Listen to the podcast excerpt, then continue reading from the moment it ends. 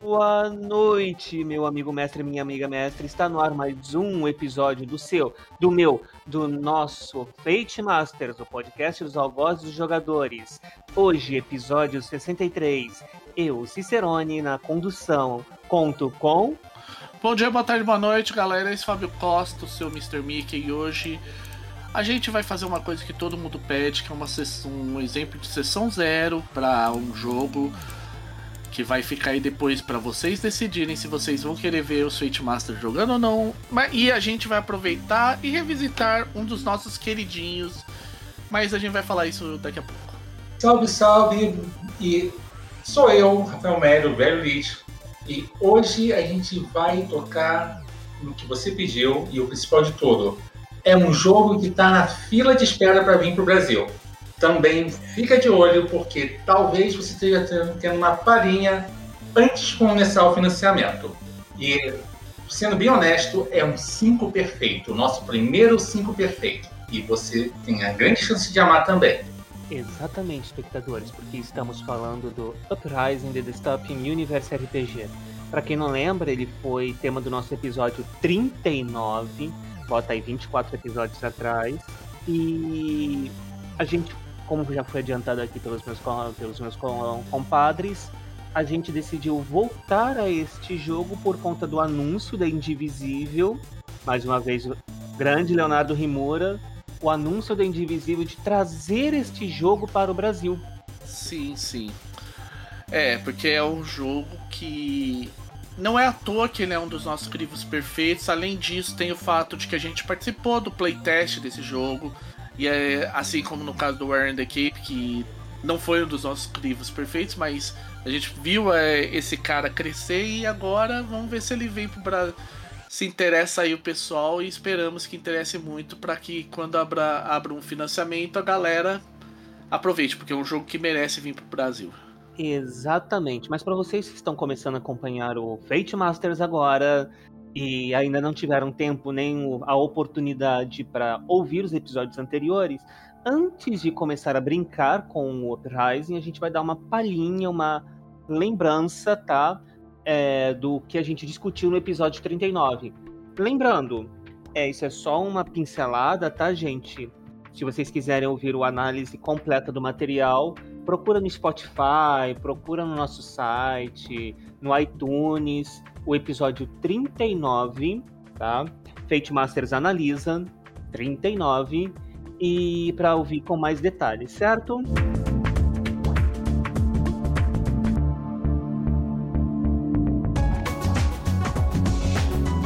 Antes de mais nada, ele é fate core, ele é fate acelerado, ele é o quê? Ele é o acelerado, mas com umas pitadas. Uma estrutura que lembra muito a estrutura do Apocalipse, dos jogos Powered by, Apocal by the Apocalypse. Mas em termos de regra de Fate, ele é uma. Ele é. A regra, as regras são do Fate acelerado com algumas customizações, customizações, tanto mudança de termos quanto na parte das próprias regras. Sim, ele tem um sabor todo próprio, porque, primeiro, cada ficha é única. Você não cria um personagem do zero, você já começa com um modelo, como a gente vê nos jogos PTBA. Porém, ele tem tantas coisas já pré-prontas de Fate que fica uma ótima porta de entrada para você trazer um jogador que está vindo de um outro sistema e ele ainda está meio no gessinho precisa dar aquela quebradinha no gesso. Mas o, Uprising ele tem também, por característica, diversas mecânicas próprias, que vai desde a estrutura narrativa, que é fantástica, mas bem guiada, até a evolução de ficha, que é um pouquinho diferente do que a gente está acostumado. Então, deixa eu ver se entendi. Então, estamos trabalhando com um jogo de Fate com play sheets. Sim, Sim. as cartilhas, playbooks e outros nomes afins. E como todas as suas play sheets têm suas façanhas já, já listadas e já tem os seus atributos base mais ou menos estruturados, cabendo você escolher como vai ficar a distribuição. Perfeito. Mas e o cenário? É sobre? O cenário, bom, ele é um cenário distópico, como o nome do jogo já diz. Ele é, para quem conhece card games, ele é, é cards e boards. Ele se situa no mesmo cenário de Culp, é, The Resistance e On Night Revolution.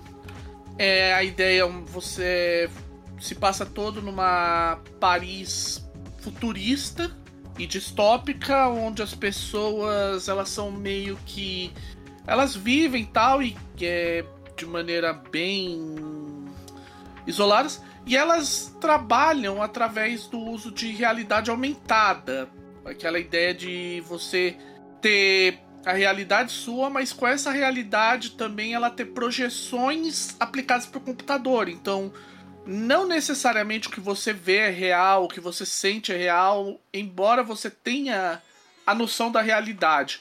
E além disso, muito dessa das coisas são ocultas por camadas. Então, por exemplo, o exemplo mais clássico é que o, você trabalha para uma mega corporação do cenário que te franqueou até acesso aos implantes para realidade aumentada e o seu serviço em geral é basicamente por meio de gamificação, você por meio de joguinhos ao estilo Candy Crush Saga. A questão é, o que você realmente está fazendo, você não sabe, você só está fazendo. O famoso junta três e de repente aquele limãozinho que você recebeu é uma ordem de assassinato. É, você nunca sabe o que realmente você está fazendo. Exatamente. E, e... Como... Não, pode falar. E, é, e para terminar assim, é, e como tu, nada é exatamente aquilo que você tá vendo, porque como eu disse, você tem os implantes de realidade aumentada, e não somente esses implantes, eles te rastreiam também por causa dos seus dados de biofeedback, como também você não tem total certeza sobre o que você tá vendo, porque como é uma realidade aumentada, você pode comprar, digamos assim, skins para sua roupa. Para quem viu Psycho Pass, lembra um pouco isso. As pessoas se escolherem a roupa na hora de sair de casa e tal. Uma roupa virtual, na falta de um termo melhor. Deixa eu ver se entendi então. É um de 1984 encontra Matrix? De vai um pouquinho além. A gente está falando de uma brincadeira que 1984 encontra com Cyberpunk. Eu acho que. Eu acho. O problema que. Eu vejo aqui um problema que, na verdade, como o Uprising veio, e eu vou dizer uma coisa que eu falei lá no review que eu acho que é oportuno a gente falar. Ele é um jogo menos cyber e mais punk. Ele é menos sobre se entupir de cromo, de armas e sair matando tudo que aparece no caminho. É muito mais sobre como lidar com essa situação opressiva de governo e tal. E eu acho que a coisa que é mais interessante é porque como eles não, não dão. Eles dão importância ao mesmo tempo não dão tanta importância à realidade aumentada. Porque no final das contas, a realidade aumentada é. Você vê ela e é, e é isso. Você não tem a certeza de que. Se você tá vendo uma pessoa na tua frente, você não tem certeza se ela tá vestindo o que ela tá vestindo. Você não tá. Nem se ela. Se o cheiro dela é aquele cheiro que você tá sentindo. Hum é menos Robert Heinlein e mais Philip K. Dick, então. Isso. É, sim. Eu acho que é muito mais nesse esquema. Ele é muito mais. Por isso que eu falo que ele é mais. Ele é mais punk menos cyber, porque não, o foco não é sobre metralhadoras e katanas de o, monofilamento. O foco tá em você fazer uma revolução. No fundo, no fundo é isso, né? Ou você ou impedir que ela aconteça. Afinal de contas, um bom cidadão é um bom cidadão e ele pode virar um nobre. Uhum. É, e ele tem, o, e tem sempre traidores em todos os lados. Ou não. Cidadãos, nobres, e como é a estrutura social dessa distopia que a gente está falando? São três castas bem distintas entre si. E eu uso o termo castas porque a mobilidade social é muito difícil para quase impossível. Você tem no topo uma nobreza e a gente não está falando de uma nobreza assim do tipo o rei do camarote, não. Estamos falando de condes, barões, duques, príncipes, que eles mandam de fato isolados. Eles não estão nem aí o resto. E olha que tem os ricos da sociedade que têm acesso a eles, só que sabe como que é? Eles precisam de entorrais. Precisam de gente para puxar o saco e beijar o mindinho. Abaixo disso, nós temos os cidadãos. A turma que acredita piamente que um dia ele terá chance de subir. E que os pobres não podem subir porque sabe como é que é? Pobre não. Quando vai para o aeroporto, transforma isso numa rodoviária. Mesmo, mesmo se você considerar que a dívida que você tem relacionada aos implantes para a realidade aumentada ela é tão grande que ela é medida com, com é, em, na, em notação científica.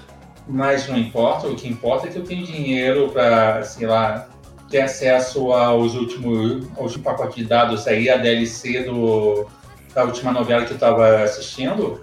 E, por último, nós temos os excluídos. Eu uso o termo excluído mais porque está falando da base, do chão e aqueles que não fazem parte dessa, desse mundo implantado conectado. Então, nessas são três caixas distintas e o jogo aborda. Você pode jogar com membros de cada de um, das três caixas. Não vou negar, não. Você pode ser desde um burguês safado querendo ser menos safado, até alguém que está fora dessa sociedade e simplesmente acha tudo patético o fato de que as pessoas olham para o nada e ficam rindo, como se estivessem vendo a coisa mais engraçada do mundo. E o governo dessa distopia, como é que funciona? Bom, o governo é aquela coisa que a gente tá mega acostumado de toda a santa distopia. Um governo que ele se aparenta como o grande salvador, porque rolou uma até onde todo mundo sabe, rolou uma grande catástrofe e tá tudo, até onde se sabe, fora das, dos muros de Paris Novo completamente fudido e todas as histórias sobre cidades que ainda existem fora dos muros de Paris Novo e sobre os locais fora, eles basicamente são considerados fake news. E essa Paris Nouveau, ela meio que foi reconstruída em cima dos escombros da Paris original. Então ainda existe citação a locais famosos, como o Museu do Louvre, como o Cemitério Père Lachaise e por aí afora. Mas na prática, é, esse governo tá tentando. É aquela história, é um governo extremamente é um governo de opressão mesmo, de que, tipo, nada que seja a versão oficial do governo é considerado válido, ao ponto de quase negarem a realidade do passado e você não ter acesso a informações como, por exemplo, a questão de, da, de como a França lidou com as coisas da Segunda Guerra Mundial e por aí afora. Isso não é importante. História nunca é importante. Isso é história. É, é passado. O importante é você ficar junto no cubinho. Quem vive de passado é museu. Ah, não, aquela coisa que só serve para desfile de moda? Não, obrigado.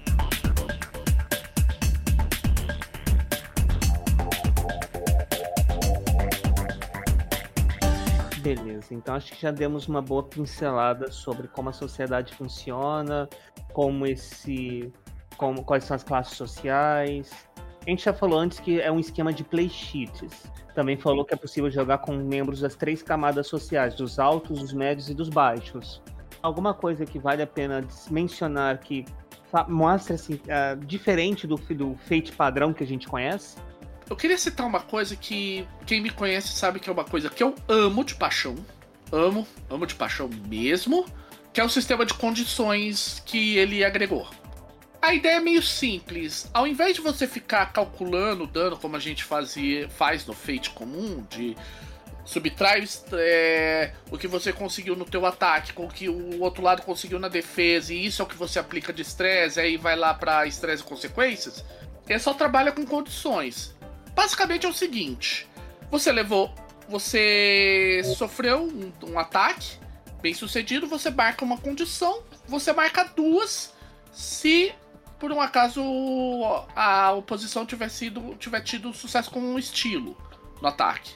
Aí qual é o detalhe em cima disso? As, primeiro que não é qualquer condição que você pode marcar. O mestre pode. O narrador pode determinar que a qualquer é, que você só possa marcar determinadas condições específicas que sejam relevantes para a cena. E outra coisa é que você tem mecanismos diferentes para limpar essas condições. E, e, até mesmo. E isso implica numa outra coisa. Existe uma condição que é marcado para morrer, que literalmente dentro do jogo existe mecanismo para o narrador simplesmente num ataque quando o teu personagem ser derrotado, ele literalmente tirar o teu personagem de jogo em definitivo. Você não voltar com aquele personagem. Traduzindo valor. Saco é, preto. É. CPF pincelado. Amanhece, o corpo amanhecer largado no Rio Sena. Prestar conta pro criador. Pra mim, isso, isso, quem me conhece sabe, eu acho que isso é muito interessante porque dá, dá aquele senso da. que às vezes as pessoas não acreditam da importância do dano no personagem. Aquilo faz sentido depois que o personagem sofreu. Além do que, pelo que você colocou, ele não usa a métrica tradicional de estresse e consequência, certo? Só as condições. Só as condições. E o jogo se torna extremamente letal, extremamente. E nesse caso, extremamente letal de maneira literal, dependendo dos acontecimentos. Sim, porque você só tem cinco condições, você só pode sofrer cinco, só pode sofrer cinco danos. Interessa se são 5 vezes 1 ou 5 vezes 50. Ou se três ataques bem sucedidos é, com estilo e você já era. E, e ainda vamos lembrar uma outra coisa. Ela continua com o mesmo efeito das consequências de ser um aspecto em jogo, que o narrador ganha uma condição. É, aquele que provocou a condição ganha uma invocação gratuita, ou seja, a espiral da morte se torna ainda mais rápida. É, sobre detalhe de como as condições funcionam, elas estão no System Toolkit, tá, gente? Dá faz parte do SRD, então. Vamos lá dar uma olhada. Enfim. Rafael? Oi? Alguma, alguma coisa que você queira colocar, destacar de que o Uprising faz de diferente do Fate padrão? Eu diria muito, eu acho que mais na parte de mestragem. Ele tem, mas como eu disse antes, ele tem uma estrutura bem fixa. E, ele, e é do tipo. E a história evolui por um caminho mais ou menos pré-determinado. Porém, não é um trilho rígido. Há escolhas e opções. Lembra muito, eu acho que é o Boa Vizinhança, que tem uma estrutura parecida. Sim, o Boa Sim. Vizinhança, em termos de campanha, tem uma estrutura bem parecida, que você vai evoluindo eventos dentro de uma árvore de eventos até acontecer um evento cataclismático. Sim, ele, é, ele lembra bastante Boa Vizinhança, só que os eventos daqui, eles têm puxada de tapete e podem mudar completamente o tom do jogo. Exatamente. Uma, um jogo de Uprising, ele gira ao redor de missões. Missões têm descri descrições claras de objetivos, como os personagens ganham pontos de avanço de personagem e o que eles não podem fazer para dar blowback para o governo. Blowback são pontos que o governo, também conhecido como narrador, pode utilizar para adicionar complicações em jogo inclusive removendo personagens definitivamente que tenham sido marcados para morrer. Exatamente. Além disso, acho que aqui a gente até pode terminar essa parte. Uma regra importante que existe regra, são as regras relacionadas a segredos e traições. Porque, embora todo mundo, em teoria, esteja na revolução porque quer, na verdade nem sempre é assim. Alguns estão também agindo com alguns outros objetivos. Às vezes com alguma vingança, às vezes com alguma, algum outro objetivo, ou às vezes até mesmo serem agentes infiltrados pelo próprio governo. E as interações entre isso, esses segredos e tudo mais, que é, também oferecem formas do, de demonstrar como a, aquela resistência vai quebrando ao ponto de facilitar o serviço do governo eu posso dizer pelo playtest que a gente fez que em momento nenhum teve traidor do governo e o pessoal foi. E eu só, como diz, eu só dava a corda, o pessoal é que tava puxando. Exatamente, não tive ninguém que era traidor, entretanto, o governo avançou numa velocidade assustadora. É, porque o pessoal ficou quebrando o pau entre si e, tipo, aquela história. Eu só dei a corda, quem puxou foi o, foram os jogadores. Exatamente. Então, acho que isso já a gente já deu uma boa pincelada, assim, como era só uma pincelada, se vocês quiserem mais, deta mais detalhes, espectadores, episódio 39 do podcast, escutem que a gente fez uma análise bastante detalhada.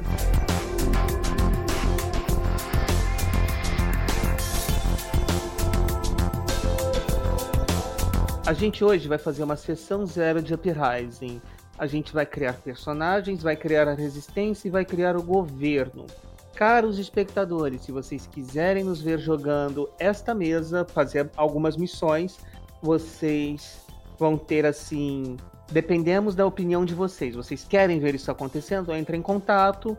Tem o Discord, tem o, o e-mail.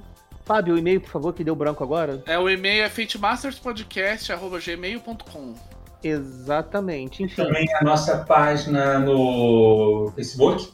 Hum, hum. Entrem em contato, digam se vocês querem ouvir, querem nos ver jogando esta mesa. Hoje nós vamos concentrar no que também é um pedido bastante recorrente na comunidade, uma sessão zero, tá? Tenham em mente que essa é uma sessão zero de um jogo que diverge um bocado do Fate básico, do Fate acelerado, que já possui certas premissas e faz certas assunções então, tenha em mente que o que vocês verem aqui talvez não sirva para outros jogos de Fate, certo? Certo, mas ainda assim é uma experiência interessante para vocês ficarem por dentro de como é que é uma sessão zero. Exatamente. É, vamos dizer que a gente não está fazendo uma sessão zero clássica, nem usando Spark, nem nada disso, mas não quer dizer que todos os sims e nãos e os poréns de uma sessão zero a gente não vai fazer. É, até porque também, por assim não, e de, do Spark e tal, vocês têm que lembrar que lá no princípio a gente tem, eu acho que no episódio 7, toda uma gama de sessão zero que a gente fez baseado. É, fez algumas, né? A gente é. diversos modelos. Ah, e, e, aí. E tem também é, tanto as mesas mesmo que a gente já fez, que se você já fez parte de uma delas, gente, nós começamos com uma sessão zero variavelmente. E na dúvida, se você não sabe como conduzir uma sessão zero, aproveita que o iHunt está vindo para o Brasil. Ele tem um formulário com esse tipo. Ele tem um formulário, você só dá a, a folhinha para o jogador preencher. Aquele formulário serve muito bem como o, limites e véus para qualquer jogo. E já que falamos em limites e véus, já que é uma sessão zero, zero mesmo, eu acho que é bom a gente colocar aqui então os limites e véus os sims e nãos da, dos Fate Masters. Uhum. Quem começa? Eu acho que vou começar com a minha trinca, que eu coloco para todos os jogos e eu, e eu acho que é bem abrangente. Primeiro, nada de violência sexual, ponto. Isso para mim é um, um grande não. Segundo, é, mas peraí, aí sem nem citação ou tipo, é em. Pode ser, não seja gráfico. Tá. Não tá sendo gráfico, screen. É, não seja gráfico e de preferência com, a, com meu personagem ausente, porque isso dá gatilho, isso é tenso. Segundo, gore.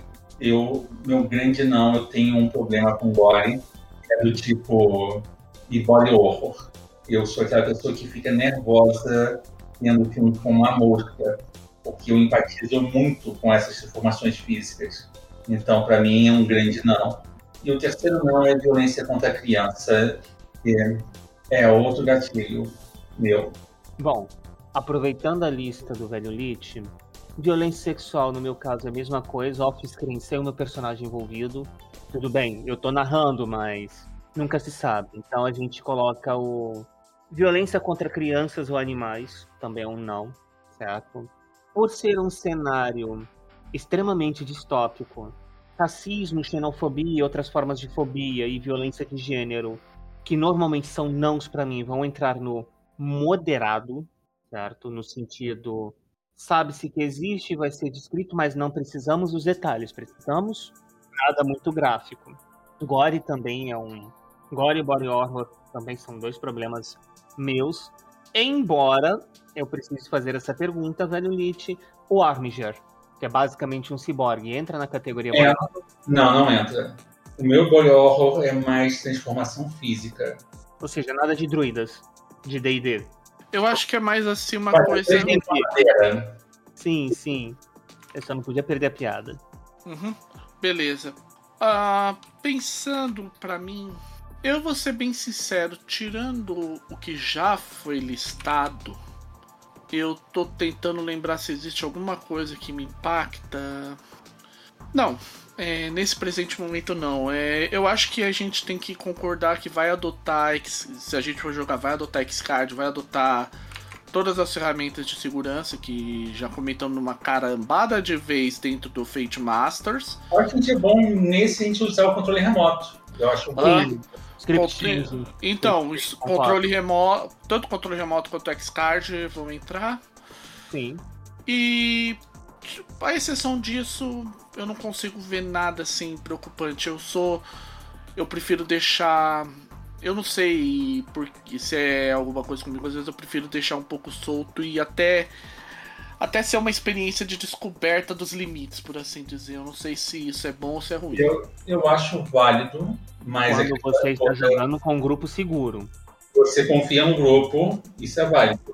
É, aproveitando isso, Fábio, por favor, gente, é, o Mr. Nick colocou isso porque ele confia no grupo. Você não dê uma de preguiçoso, ou então não ache que é frescura, não, não se acanhe. Não venha com esse argumento, ah, não tem restrições porque eu quero ver o que o jogo pode, o que o jogo pode fazer, o que o jogo pode me dar. Não. É, isso tem que ser uma coisa bem acordada tal. E, e outra, além de tudo, como eu disse, a gente tá sugerindo aqui as ferramentas de segurança. Se algum dia alguém tiver mais fora da casinha, não tiver de bom humor ou não tiver num dia legal, tem outros mecanismos para ir ajustando a situação para aqueles momentos. Exatamente. O que o Fábio fez é equivalente de você colocar tampões no ouvido, uma venda nos olhos e falar: tô me jogando para trás, me segurem, tá? quaisquer semelhanças com quaisquer semelhanças com ritos de iniciação na maçonaria mera coincidência. Enfim, então, não usem isso como desculpa ou para mascarar que vocês acham esse tipo de coisa frescura. Não. Limites são limites, cada um sabe onde o calo dói e ninguém quer. E é jogo é para diversão, não é para pisar em calo. Pisar em calo já tem a vida, obrigado. Ressalva feita. Bom, o primeiro elemento da criação de um.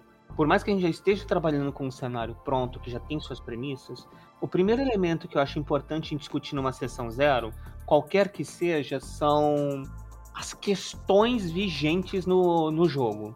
A questão iminente e a questão presente. Iminente presente em português? É, o presente iminente. Presente iminente. Eu acho assim, a gente já tem, claro, algumas coisas já definidas pelo, pelo cenário, mas a gente pode também dar os nossos twists ou nossos próprios inputs. Aquela refinadinha básica, né? Apesar que, aí eu vou dizer, porque como ele tem o mecanismo das, das fichas, tanto do governo quanto da resistência, acho que elas meio que setam todos esses parâmetros. Mas aí eu é uma questão pessoal minha de querer ver essa experiência, vamos dizer assim, mais apuro do que o Uprising tem para oferecer. Mas é, eu acho que se alguém quiser colocar alguma. Eu, assim, eu vou novamente aqui. Hoje eu tô meio fazendo a Glória Pires. Então, eu particularmente não tenho nenhuma expectativa adicional sobre um possível jogo de Uprising, além do que o Uprising tem a oferecer. Então, se alguém tiver alguma coisa a acrescentar, beleza. Eu, eu já tô adiantando que por mim eu não tenho Nada de imediato a acrescentar. Olha só, eu tô seguindo o setup do próprio Uprising, tá? Qualquer é. adicional, isso aí tá vindo da mão da, da pessoa que tá na narração. Aham. Uhum. Perfeito. Vou seguir também o setup, mas como se trata de um momento importante na sessão zero, vai que, né? Por isso eu perguntei. Beleza. Então, tem questões adicionais. É, sem questões adicionais, porque já é complicado bastante com o que ele oferece. É, a temática em si já é meio que encaixa certinho na nossa visão de mundo, né? Vamos lembrar que a gente acha o, o que está acontecendo um tantinho tempestuoso, para ser sendo bem honesto e sincero. Exato. Bom, agora vamos com a criação de alguns NPCs interessantes, antes de começar com a criação de personagens nós temos, na questão do lado do governo, nós já temos las, les élites, que é a creme de la creme da sociedade de Paris Nouveau. Entretanto, existe mais alguém no governo digno de nota por algum motivo? De imediato, eu vou, eu, eu, assim, agora especificamente não, mas como a gente vai ter que preparar o governo, talvez lá seja ainda um momento mais A então eu vou deixar pro final, pode ser? Pode, porque esse é o tipo de coisa. Normalmente a gente pensaria isso agora, o, o é, com a questão das faces e nomes, mas o como o Uprising já traz a proposta meio fechada, então a gente já meio que inverte a jogada. Perfeito, então. Só lembrando, gente, seria que nesse momento que você criaria alguns NPCs importantes pro mundo. Uhum. É, seria aquele rei, o cara que vocês confiam, o líder da, do culto maligno, o dono da taverna, é, o, o coelho atrasado. O informante também locais, como o, a casa do. a casa de alguém importante, um parque.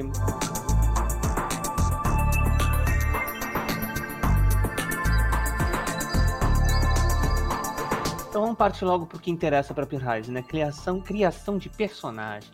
Criação de personagens em Uprising, ela é nesse ponto muito similar às dos jogos PBTA. Você escolhe uma playsheet, responde algumas perguntas, faz algumas escolhas acabou. Isso dito, são nove playsheets que existem. Deixa eu pegar uma lista aqui porque a memória, um dia eu já tive isso. É, é, não lembro quando. The Cleaner, The Blue Blood, The Officer, são os três playsheets de Les Elites, de Les Elites a, classe alta do cenário. Aí, para deixar claro, o Cleaner, ele é um tipo um assassino de aluguel, seria tipo um John Wick da vida. O Blue Blood é um é parte de uma casta super, de uma nobreza, seja uma nobreza no sentido real, seja, por exemplo, donos de, grande, de grandes corporações ou qualquer coisa de, de, de similar, é, celebridades ou coisa do gênero. O Officer são os militares mesmo, aquela, aquele lance dos altos militares, os oficiais militares e coisas do gênero. Obviamente tem mais detalhes, mas a gente tá meio que também num. num como eu costumo dizer, isso é Fate Master. Aqui é um Fate Master Sessão Zero, não um Fate Master Slay. Da Lecitoyens, que são a classe média, temos The Hacker, The Soldier e The Malcontent. O Hacker é o cara que ele ele pode até trabalhar assim, ter seu trabalho dia a dia, mas é o cara que por debaixo dos panos vai tentar descobrir informações adicionais uh, ou, ou experienciar com a invasão dos, em especial da Letrillier, que é a rede do, é, que é o sistema de realidade é, virtual e aumentada da de Paris Nouveau, e com isso tenta manipular os, as coisas ao seu bel prazer. O Soldier é o soldado, né? É o bate-pau, o soldadinho o diferente, vai, tanto do Cleaner quanto do, do Officer. Ele é o cara que tá ali na linha de frente pra matar ou morrer e sem muita pergunta. É o soldadinho raso, é o polícia, é o esse brilhar, autoridade máxima. E o The Malcontent é o cara que ele meio que sabe das coisas e tá descontente com a situação e é vocal quanto a isso. Ele é o cara que ele sabe que tem merda, tipo, e. E vamos botar pra fuder. E vamos botar é, pra fuder. Tipo assim, ele foi pra rua e não era um pato. Aham. Uhum. É. Acho que a definição é essa. Entendedores entenderão. E da classe baixa, Les Naturel, temos. Não, Les Naturel, olha só. É. Les e Lê. Les e Les. Temos o The Exit, The Natural e The Armiger. O Exit, ou Citoyen, ele já foi parte da sociedade maior da Paris Nouveau, com a integração na rede de realidade aumentada, mas por alguma razão ele teve seus implantes anulados, seja por vontade própria ou por alguma coisa que ele fez. E isso torna ele um excluído da sociedade tanto quanto o resto dos Exilés. É, uma coisa importante é que o exilê tem seus mecanismos para, entre aspas, participar dessa, dessa rea realidade em alguns níveis, mas não no nível para o suficiente para interagir social, para ser, vamos dizer assim, uma pessoa socialmente funcional dentro dessa sociedade. Aí, de, de natural, o natural, por alguma razão, de qualquer porte, desde um problema biológico até uma crença religiosa ou simplesmente ser parte de uma minoria que, a, que o governo definitivamente quer excluir da sociedade para renovar, o Natural ele não teve nem a chance de ser franqueado para receber implantes ou coisas do gênero. ele simplesmente sempre viveu a, é, a margem. Então, para ele, isso não é novidade. Diferente do Exit, que ele caiu em desgraça, por assim dizer.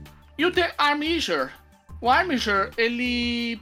Vamos dizer assim que ele é o resultado das experiências que o governo fez e que o governo quer dar um jeito de jogar para debaixo do tapete.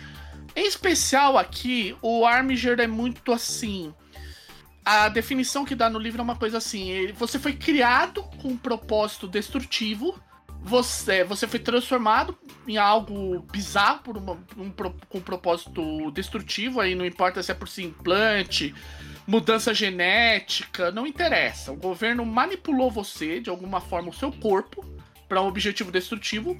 Você conseguiu escapar disso de alguma forma e você tornou o seu corpo uma grande forma de arte em destruir. Uma forma de arte em destruição ou vice-versa.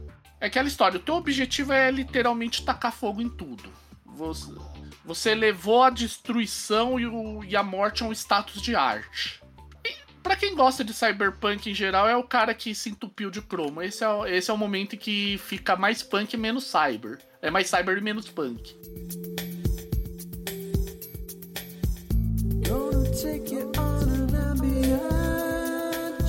Isso dito, vocês já pensaram qual, com qual playsheet vocês vão? Já. Fala você primeiro, então. Eu devo pegar um hacker. Alguém porque a vida não foi, foi quase legal, mas ficando quase. Tá. E eu vou de Blue Blood. Uh, Citoyen LT. Muito bom, muito bom. Estou gostando. Bom. A ideia, a ideia é que essa, esse personagem ele ganha dinheiro provendo coisas que as outras pessoas não podem ter normalmente. Uh. O meu foi do tipo. Eu era pra estar trabalhando, vivendo a vida bem, entendeu? Enfiando os meus bloquinhos. Só que glitchou. Eu vi que os bloquinhos estavam mandando fazer. Eu estavam mandando fazer. Eu não, essa coisa não vai acontecer, porque sou eu que vou morrer. Por que, definir, por que definir o playsheet e a classe social importante? Porque são os dois primeiros aspectos de qualquer personagem. A classe social é um aspecto, a playsheet é o segundo aspecto. Próximo passo, criar os outros cinco aspectos que o personagem tem. Que é um jeito a, a lá PBTA, você não tem, não é uma criação livre como em outras situações de Fate. Cada persona, cada playsheet tem perguntas e você cria os aspectos respondendo essas perguntas. No caso, o velho Lich pegou o hacker. Ele tem cinco perguntinhas de hacker ali. Ele vai responder a pergunta, cada pergunta, e vai anotar o aspecto com base na resposta dada. Mesma coisa pro Blue Blood do Mr. Mickey. Então, vamos fazer de um, uma pergunta para cada, até para não ficar cansativo? Sim, mas antes, deixa eu entrar em dois detalhes importantes. Gente, uh, quando fala que não tem, é que não tem mesmo. Inclusive, você não tem nem conceito e nem dificuldade. Até porque parte da premissa que o seu conceito é sua dificuldade, a Playsheet meio que já embute. Já traz essas expectativas meio nesses dois aspectos, da classe social e da Playsheet. E existe um quinto aspecto, que é aquela história. Por que, que você se uniu à La Resistência? Por que, que você uniu a, se uniu à Resistência? É aquela história, você não tá lá de feliz deve ter um motivo para isso, e aí você vai dizer o porquê. Aí muda. Aí é cada um por.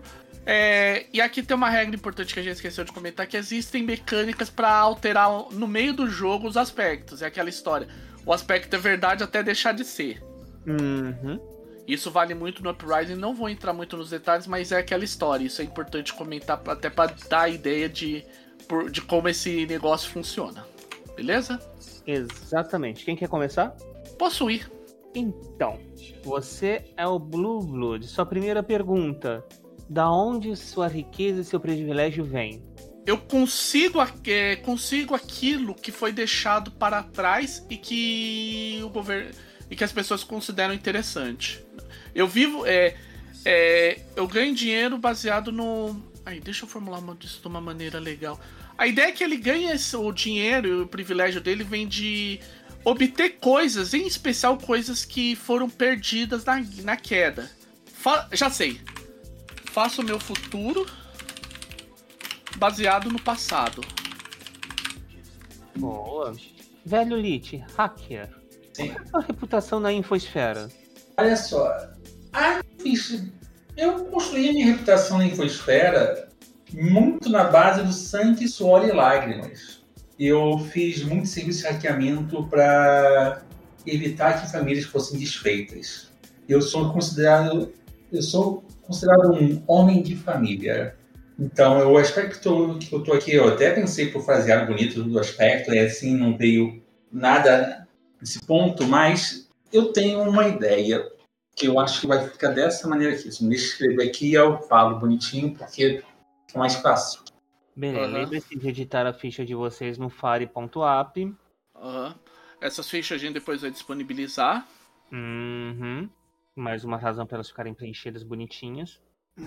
E assim que vocês editarem, salvem, que é para não correr o risco de uma pane elétrica e a gente ficar com informação perdida.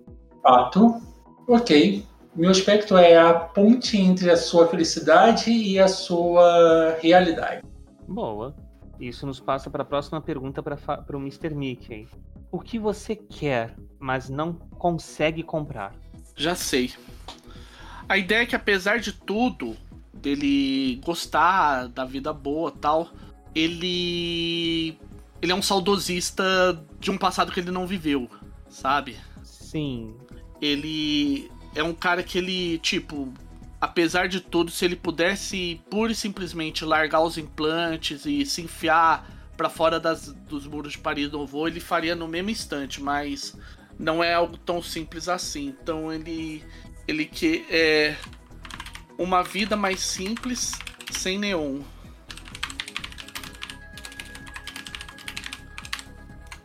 Até eu explico um pouco do porquê ele faz o que ele faz. Show. Próximo a ser perguntado, nosso velho Lit. Justo. Qual hack que eu queria ter feito, mas você Não conseguiu puxar. mas eu não fiz, né? Exato. Então eu tentei hackear a Condessa. Mas estamos com desejos suicidas hoje? Então, foi ela que mandou eu, eu morrer. Por quê? Porque você tentou invadir ela. Não, eu não sei até agora. Eu fui bater a porta pra saber. Aham. Então. Opa, desculpa, continua. Continua. Não, é porque antes da gente continuar, é bom acrescentar isso do cenário do Uprising. Pra quem jogou o jogo Coop de board game, os seis personagens de lá, eles são a LT, a, a LT de verdade, porque a classe social mais, mais alta em Paris Novo é a Société. A LT são os- as pessoas que estão mandando no jogo todo, não é no 1%, não é o 0,1%, é o 0,0000001%. É aquela história, o pessoal que vai com vai te vai com você até a cova, mas descer com, com você no- nela não vai. Eles têm muito poder, muita influência e podem fazer favores incríveis. Em compensação, os favores que eles podem pedir pedir de volta são única e exclusivamente dependentes do capricho deles. Pois é. E alguém resolveu entrar na rota da, pessoa, da única pessoa que pode. da verdadeira portadora do. do cartão de saída livre da prisão. Porque a Condessa. O grande favor que a Condessa pode prestar é simplesmente: ah, tem alguém atrás de você, tá bom, não tem mais. É, ela consegue eliminar qualquer condição. é, ela consegue inclusive eliminar a condição de marcado pra morrer. É, infelizmente, eu recebi do nada essa condição no passado. Aham. Por ela. Uhum. Por quê? É, isso é que você não sabe. Pois é, e o meu aspecto é um, um mistério a ser resolvido e uma mentira a ser desmentida. Eu não, eu não fiz nada para merecer um marcado para morte. Eu consegui me livrar do marcado para morte, mas eu não mereço. Eu não mereço essa marcação por enquanto. Terceira pergunta. É. Mr. Mickey, é, de quem você depende para conseguir as coisas que você quer? Na verdade, ele obtém as coisas dele a partir de uma grande rede formal e informal de, de funcionários e, na falta de termo melhor, servos. Sim. Formal e uma coisa importante, e informal, porque tem coisas que ele obtém que normalmente não é lá muito bem visto. No mínimo, não é muito bem visto de ser obter, visto, é, de ser obtido. É, na melhor das hipóteses, é considerado cash, né? Considerado algo básico, sem muito valor. Na pior, até considerado traição. De, de funcionários e serviçais. Eu vou colocar serviçais mesmo. Enquanto isso, velho Lich, sua próxima pergunta. Em quem você normalmente confia para ajuda no Meetspace? Eu tenho um contato. Não é bem contato, ela é muito mais uma, uma informante. O nome dela é Cláudia Maré. Cláudia é uma informante. É, é uma informante. Ela sabe quem e onde vai ser feita as execuções. Ela fica de olho nos Esquadrões da Morte. Salvando aqui para depois colocar esse personagem. Registra aí o aspecto, velho Lich. Sim, peraí, Enquanto você registra o aspecto, vamos para a próxima pergunta, Mr. Mickey. Quem está interessado em usurpar, usurpar o seu lugar de direito? Eu não tô pensando em ninguém assim muito específico, mas a ideia de eu vou colocar. Pode ser uma organização, pode ser até o próprio Duque, porque o seu personagem tem assim várias áreas de interesse mútuo com o Duque. Eu tô pensando naqueles que desprezam o passado. Pura e simplesmente. Pode ser. Sim, pode. É, pode, é, ser pode ser é, algo mais. Eu tive uma melhor. Aqueles que desprezam o passado, ou seja, quase todo mundo. Bonito. Que é aquela ideia de, de tipo, as pessoas acham que o que eu faço. Assim, só tem. As pessoas não gostam do passado, elas gostam das coisas que fica, bonitas que ficaram do passado, sabe? Show. Seguinte. Filo... Sim, sim, prossiga. É filosófico pra caramba, mas é isso. Normal. Velite, em quem que você quer dar uma pernada? Em quem eu quero dar uma rasteira? É. Ah, tem um outro hacker. Esse é total chapéu branco, tá assim, tá, tá total no lado do governo. E ele é parte de um movimento de colaboracionistas chamados de sangue de silício. Eu quero eles levando a pior. Maneiro. Esse hacker não tem nome, né? Não. Tá. É uma, é uma organização. Tá, eu tô deixando isso anotado aqui. E por fim, a quinta e última pergunta que é a mesma para todo mundo, começando pelo Mr. Mickey, já para manter a ordem. Por que, que você se juntou à Resistência? É simples, quero uma vida real de verdade. É real, realmente real. Boa. Um bom motivador. Velho Lich, por que você se juntou à resistência? Voltar a ter paz de espírito e trazer paz de espírito para os outros. Show. Então faltam só vocês finalizar a anotação dos aspectos. Já está finalizado aqui no meu. Falta o velho Lich, então. The Hacker. Ok. Velho Lich. Acabei de salvar aqui. Isso. Beleza. Beleza. Eu não vou fazer o sorteio dos segredos agora. Por quê? Se a gente for jogar essa mesa, o que vai ficar a critério dos nossos espectadores, eu faço no início da sessão, certo? Certo.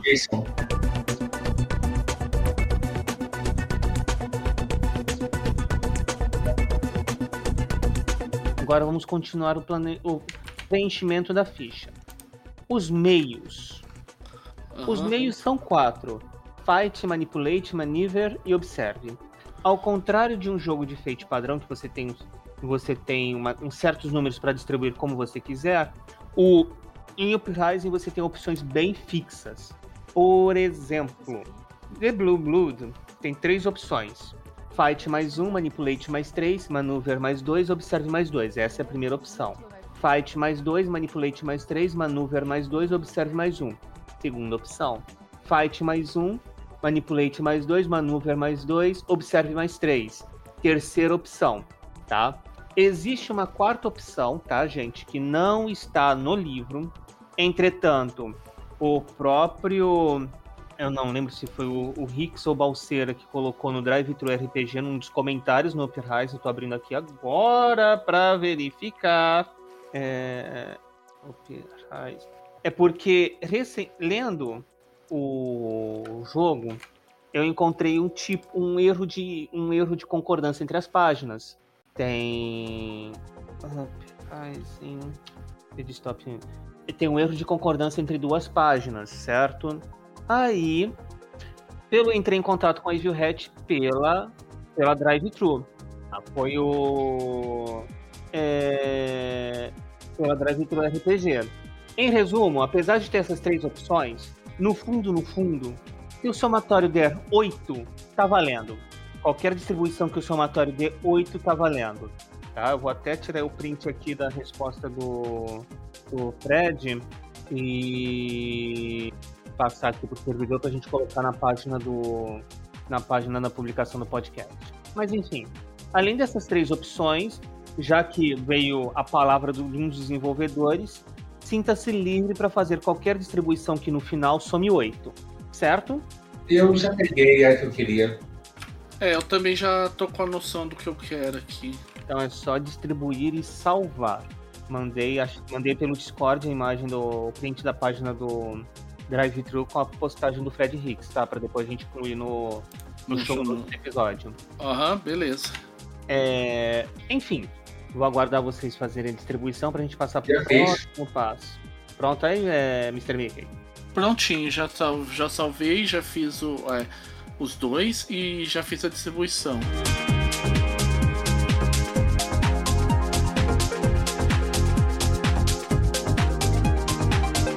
Próximo passo é a recarga. A recarga inicial em Uprising é 2 e como sempre, você pode gastar um de recarga para pegar uma façanha adicional, certo? A sua, o personagem começa com três façanhas. A primeira delas é determinada pela classe social. Mr. Mickey, como está jogando com Blue Blood, começa com Great Wealth. Porque eu tenho grande riqueza, qualquer equipamento que eu compro custa um ponto a menos por um mínimo de um. Ele já começa com essa façanha. Ele pode escolher entre mais duas façanhas entre uma lista de cinco façanhas que já, tá, já são pré-definidas e variam de playsheet para playsheet. E ele pode gastar uma recarga para pegar uma terceira façanha, certo? Faça suas escolhas, é, Mr. Nick. Mesma coisa para você, Avatar. Eu já tenho aqui as minhas. Show, só marcar na ficha. Justíssimo, eu vou salvar daqui a pouquinho aqui que eu. Também já tenho as minhas, eu vou abaixar a recarga em um. Beleza. Vai na. Vai Você também? Quem quer, quem quer começar a falar a. Pode ser eu? Vamos lá. Além de Grave Wealth, eu peguei Money Talks, como a grana fala. Eu posso, quando eu comprar um equipamento, eu posso reduzir o, o custo por um ao, ao mínimo de um. Só que quando eu faço, o narrador recebe dois blowback. É, peguei lidando com favores. Sempre que eu. Como eu lido em favores, é, com favores, quando eu conseguir, eu obtiver, eu ganhar a vantagem em uma situação social, ou seja, eu criar uma vantagem em uma situação social, eu ganho um boost adicional. Show. É, e a câmera me ama. Quando a câmera, como a câmera me ama, eu posso fazer um, uma, criar uma trazer uma vantagem por preparação ou por manipulação, por prep, maneuver ou, ou manipulate, sem precisar gastar uma ação de preparação. Uma cena de, prepa de preparo, sim. Uhum. Mas só se eu deixar. Só se eu fazer as. A imprensa saber algo muito escandaloso, que daria cinco blowbacks pro narrador. Faça as marcações, reduza sua, sua recarga em um e salva aí a ficha. Velho o que, que você fez aí? Além do Another Citizen, que eu já pego de graça, que porque eu sou um ou qualquer cidadão eu posso ignorar os efeitos com Compromised e Blacklisted até o fim da cena, uma vez por sessão. Missão. Aqui tá por missão, desculpa. Aí eu peguei Spoof mais, mais My Markers, que é basicamente eu, eu engano os meus marcadores. Porque eu posso enganar os meus marcadores uma vez por missão, eu posso imediatamente limpar uma condição compromised dando para o mestre dois blowbacks. Eu tenho o Spike de ER, que é porque eu posso dar um pico na realidade aumentada, eu posso gastar um ponto de destino para tirar todos os blanks e os agentes de uma zona sem fazer um rolamento nenhum, causando uma, uma atividade adicional nas suas caixas neurais. GM recebe um blowback cada um que eu tiro da cena. E por último, eu peguei Spoof DER, porque eu posso trapacear a realidade aumentada, eu posso entrar na cena disfarçado de qualquer um. O disfarce é um aspecto que está ligado a um boost. Sim, porque em Uprise, os boosts, se, se eles não puderem ser. Se, quando um boost é criado, se ele não puder ser vinculado a um aspecto, ele, só, ele tem que ser usado no turno seguinte, senão ele é perdido. Caso ele possa ser vinculado a um aspecto, ele dura enquanto aquele aspecto durar.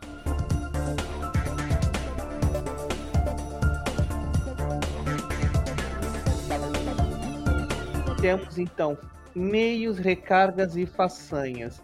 Isso finaliza, portanto, a nossa criação de personagens, dos personagens. Agora vamos para o próximo passo, a criação da resistência. A resistência, ela tem uma ficha própria dela, certo? E ela, a melhor maneira de escrever é uma tech tree. Ela possui habilidades que você vai comprando, desbloqueia outras habilidades e vai nessa sequência até você chegar no momento da, da última habilidade que detona a revolução, que é o endgame, no qual a resistência, é a missão especial no, no endgame, no qual a resistência vai tentar derrubar o governo de uma vez por todas.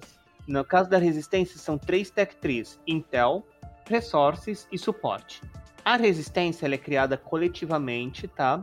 E são jogadores que criam, que gastam nesse primeiro momento, compram as habilidades da resistência. Eles têm dois pontos para gastar e eles podem liberar o que eles quiserem, Intel, Resources e suporte.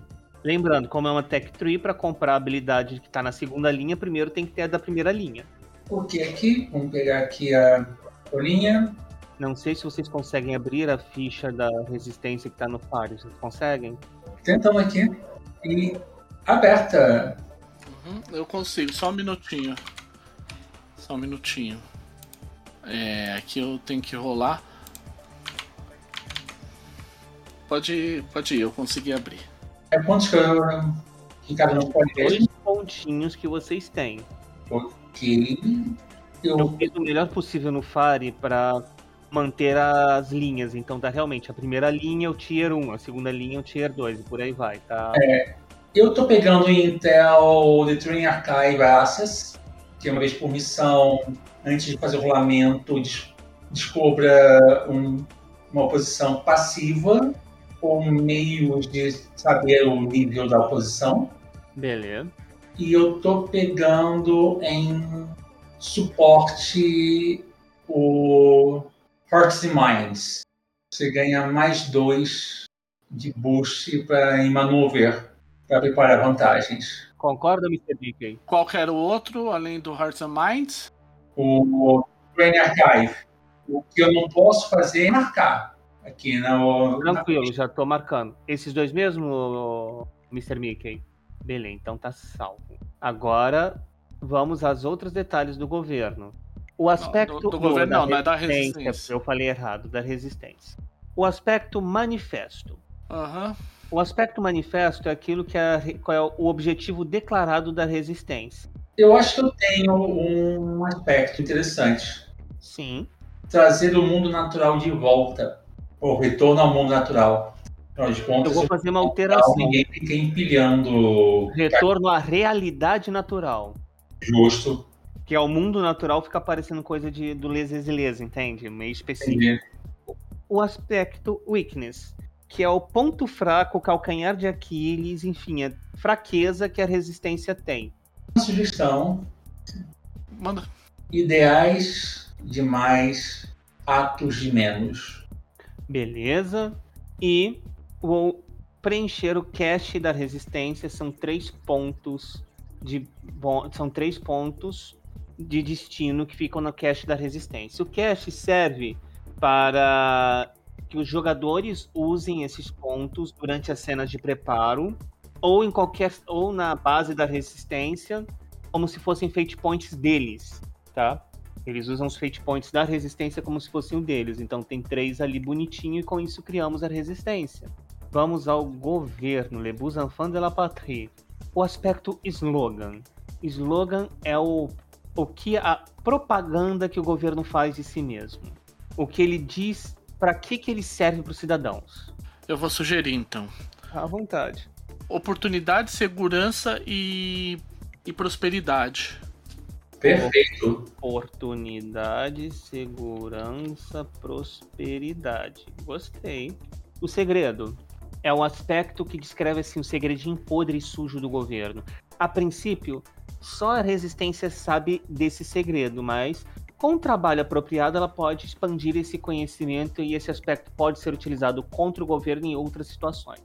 Eu vou sugerir um Übermensch que na verdade é o escândalo. Eu coloquei aqui segredo, não sei porquê. Tudo bem. É... Ubermens, homens superiores, é isso? É, eles estão tentando, eles estão partindo desse, de um, de uma premissa de um darwinismo social para criar uma, tentar criar uma espécie de super casta, alguma coisa do gênero. Darwinismo social para criar o Ubermensch?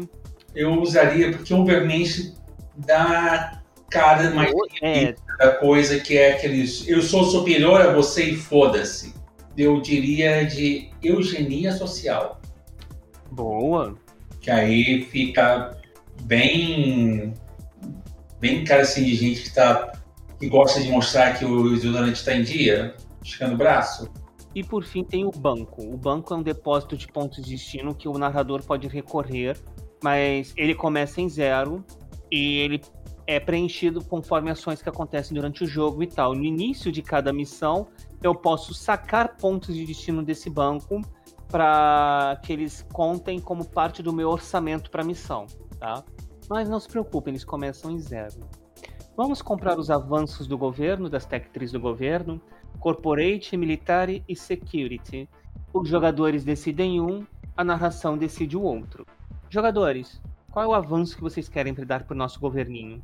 Eu tenho duas sugestões, Fábio. Primeiro, em Security, Drone Surveillance, a vigilância. Não, a gente escolhe um, então a gente. Sim, eu, tô, eu falo duas sugestões, sim, aí você escolhe um. E o outro eu colocaria, eu sugiro o Taxation, a taxação. Eu acho que Taxation é mais óbvio é o que pode começar melhor. Porque Vocês escolheram taxation, Taxations? Exatamente. Pô, então eu vou descer nessa Tech Tree e colocar o Age Negotiations. Beleza. Ou seja, no, start, no início de uma cena de preparo, eu taco dois Fate Points no banco. Aí no início da missão tem dois Fate Points para sacar adicionais. Automático. E isso, queridos, tem um nome. Vaselina. Porque eu não tô nem colocando pomadinha, não. Tô falando do clássico. Vaselina.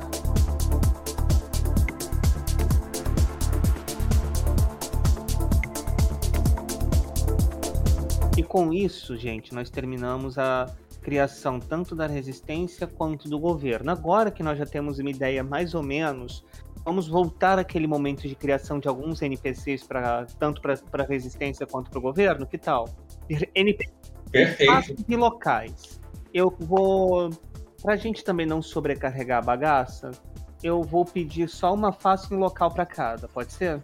Sim. Para dar uma ideia de como a coisa funciona. Então, eu vou sugerir as funções, tá? A face, alguém importante dentro do governo, a face do governo.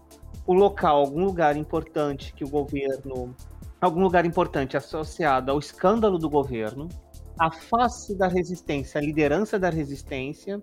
E o local é alguma coisa, algum lugar específico importante dentro de Lacave. Lacave, que é a base da resistência. Certo? Acompanharam? Acompanhamos. É, você quer dar alguma ideia, ou Velite? Eu tenho um local em mente que é um local importante para o governo, que é o templo em Montmartre. Uhum. É, uma, é um prédio relíquia da Velha Paris. É uma enorme igreja e que lá ele ter costuma usar como símbolo da prosperidade deles, que nós defendemos a Paris de verdade, e este prédio é a Paris, é a alma de Paris, é que sobreviveu ao, grande cataclisma. Uhum. Eles usam esse prédio para essa função. Já temos um aspecto naturalmente enganchado nisso, ponto focal de nostalgia. Eu acho que a Alma de Paris fica mais interessante. Mas fica mais interessante, a Alma de Paris, gostei. A igreja é... é linda, tá? Só pra constar.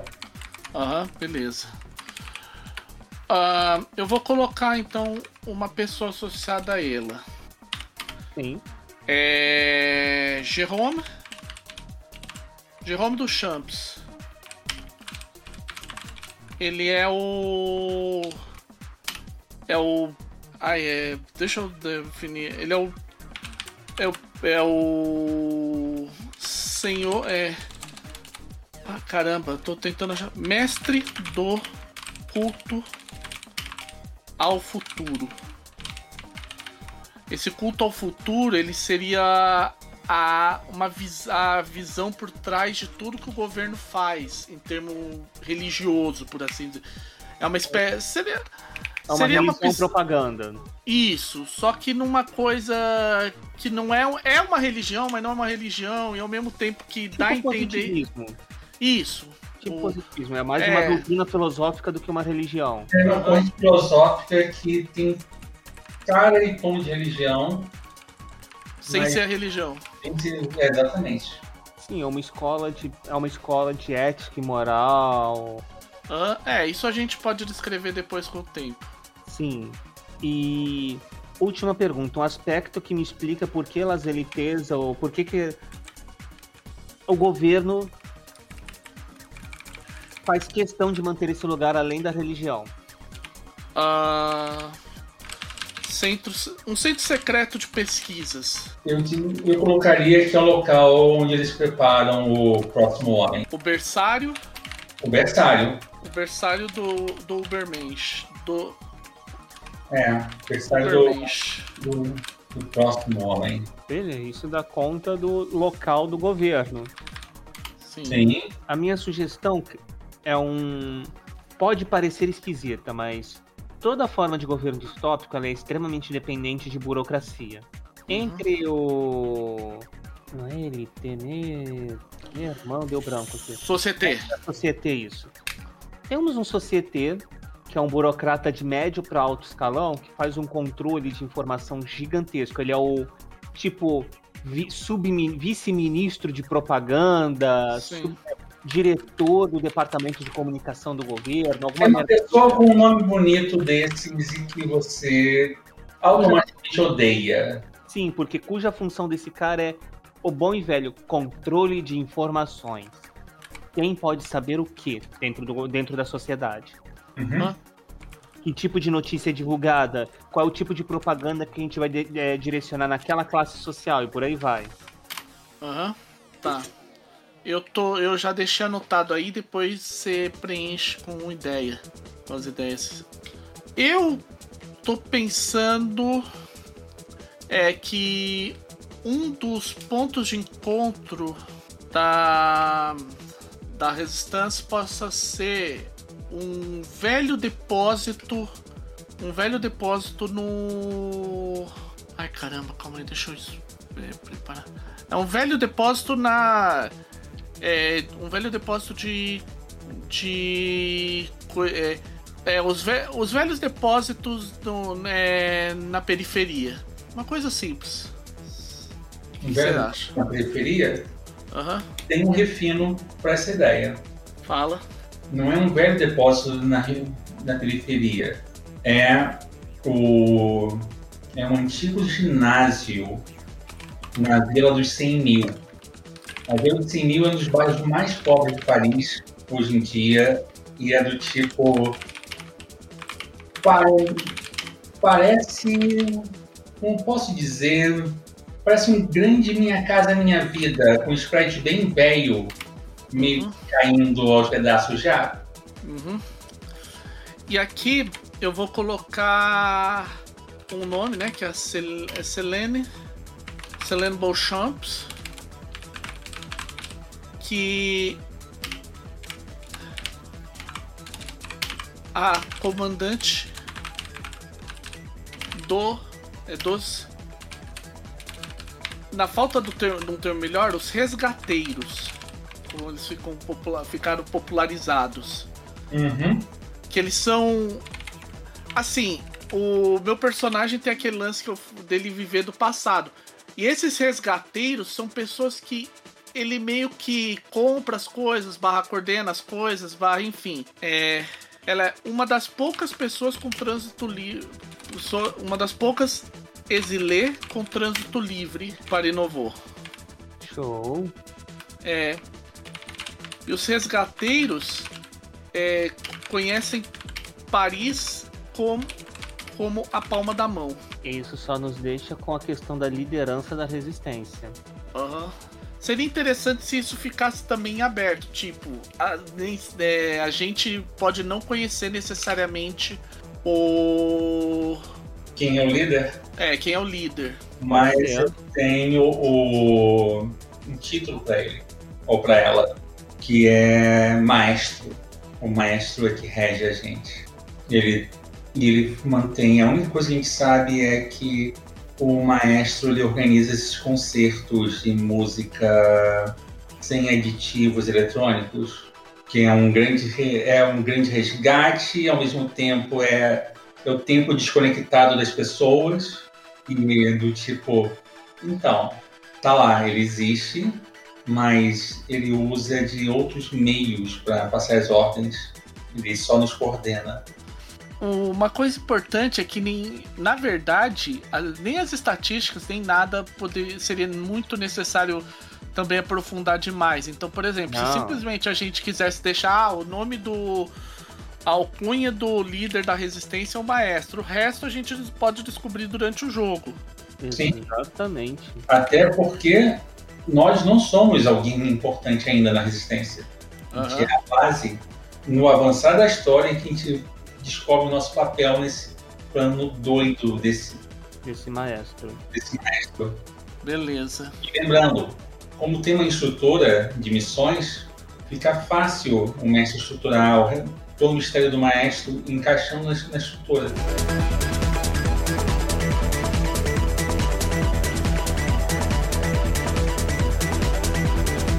Acredito eu, portanto, que já tenhamos uma boa criação, podemos dizer que podemos dizer que com relação ao Pure a nossa sessão zero já está feita, né? Sim. Uh -huh. Sim. Bom, gente, isso apesar de ser não uma sobre um jogo não convencional, mas uma sessão zero é essencialmente isso. Você discute, cria e prepara alguns aspectos, algumas coisas iniciais e o resto vai sendo é. vai saindo de dentro da aventura mesmo. Você encontrar uma outra coisa muito interessante Outros jogos costumam ter assim, uma sessão zero mais longa para preparar tudo. No caso do Uprising, ele é bem, como ele é bem guiado, ela pode ser feita muito rapidamente. É, como vocês viram. A gente está aqui comentando, explicando, não sei o que. De gravação bruta, a gente deve ter uma hora e vinte só. É, por aí. E é isso, senhores. Se vocês gostaram dessa. Se vocês gostaram dessa nossa empreitada com Rising dessa sessão zero. Comentem, comuniquem, nos avisem, que digam se vocês querem que a gente jogue essa uma uma uma outra missão usando esses personagens, usando essa Paris Novo, essa resistência, esse governo. Seus comentários são sempre muito importantes para os espectadores. É que fica mesmo aquela velha coisa que a gente sempre diz, né, gente? Os, é, comem, críticas, sugestões e tudo mais. Se quiserem ver a gente jogando Uprising, manda, faça os seus comentários, vinha os seus e-mails, porque a gente precisa saber o que vocês estão curtindo ou não, porque como a gente. Até pra gente poder, como sempre, manter aquela métrica, né, gente? Exatamente. Quanto mais feito, melhor. Sempre, sempre, quanto mais feito, melhor. E é isso. E antes da gente encerrar essa gravação, alguém gostaria de deixar algum recado? Por agora, a gente recebeu alguns e-mails, depois eu vou conversar com o pessoal internamente. Eu peço desculpas que aconteceu uma série de coisas aí na minha vida. Eu, como eu acabo recebendo os e-mails do Fate Masters, eu acabei não repassando, mas não se preocupem, os e-mails foram lidos e vão ser repassados. Eu vou conversar com o pessoal pra gente ver depois o dar prosseguimento das coisas, beleza? É só para deixar o recado claro que a gente não que não houve esquecimento, tá? Ótimo. É, houve, mas não houve. beleza, então e Neto, o que houve foi um atraso na transmissão. Aham. Uhum. Diferente, não é? É, é, e é isso, né, gente? Quanto mais feito, melhor. Quanto mais feito, é, melhor. Melhor. E a gente se vê na próxima. Não. Até mais. Até mais, gente. Falou!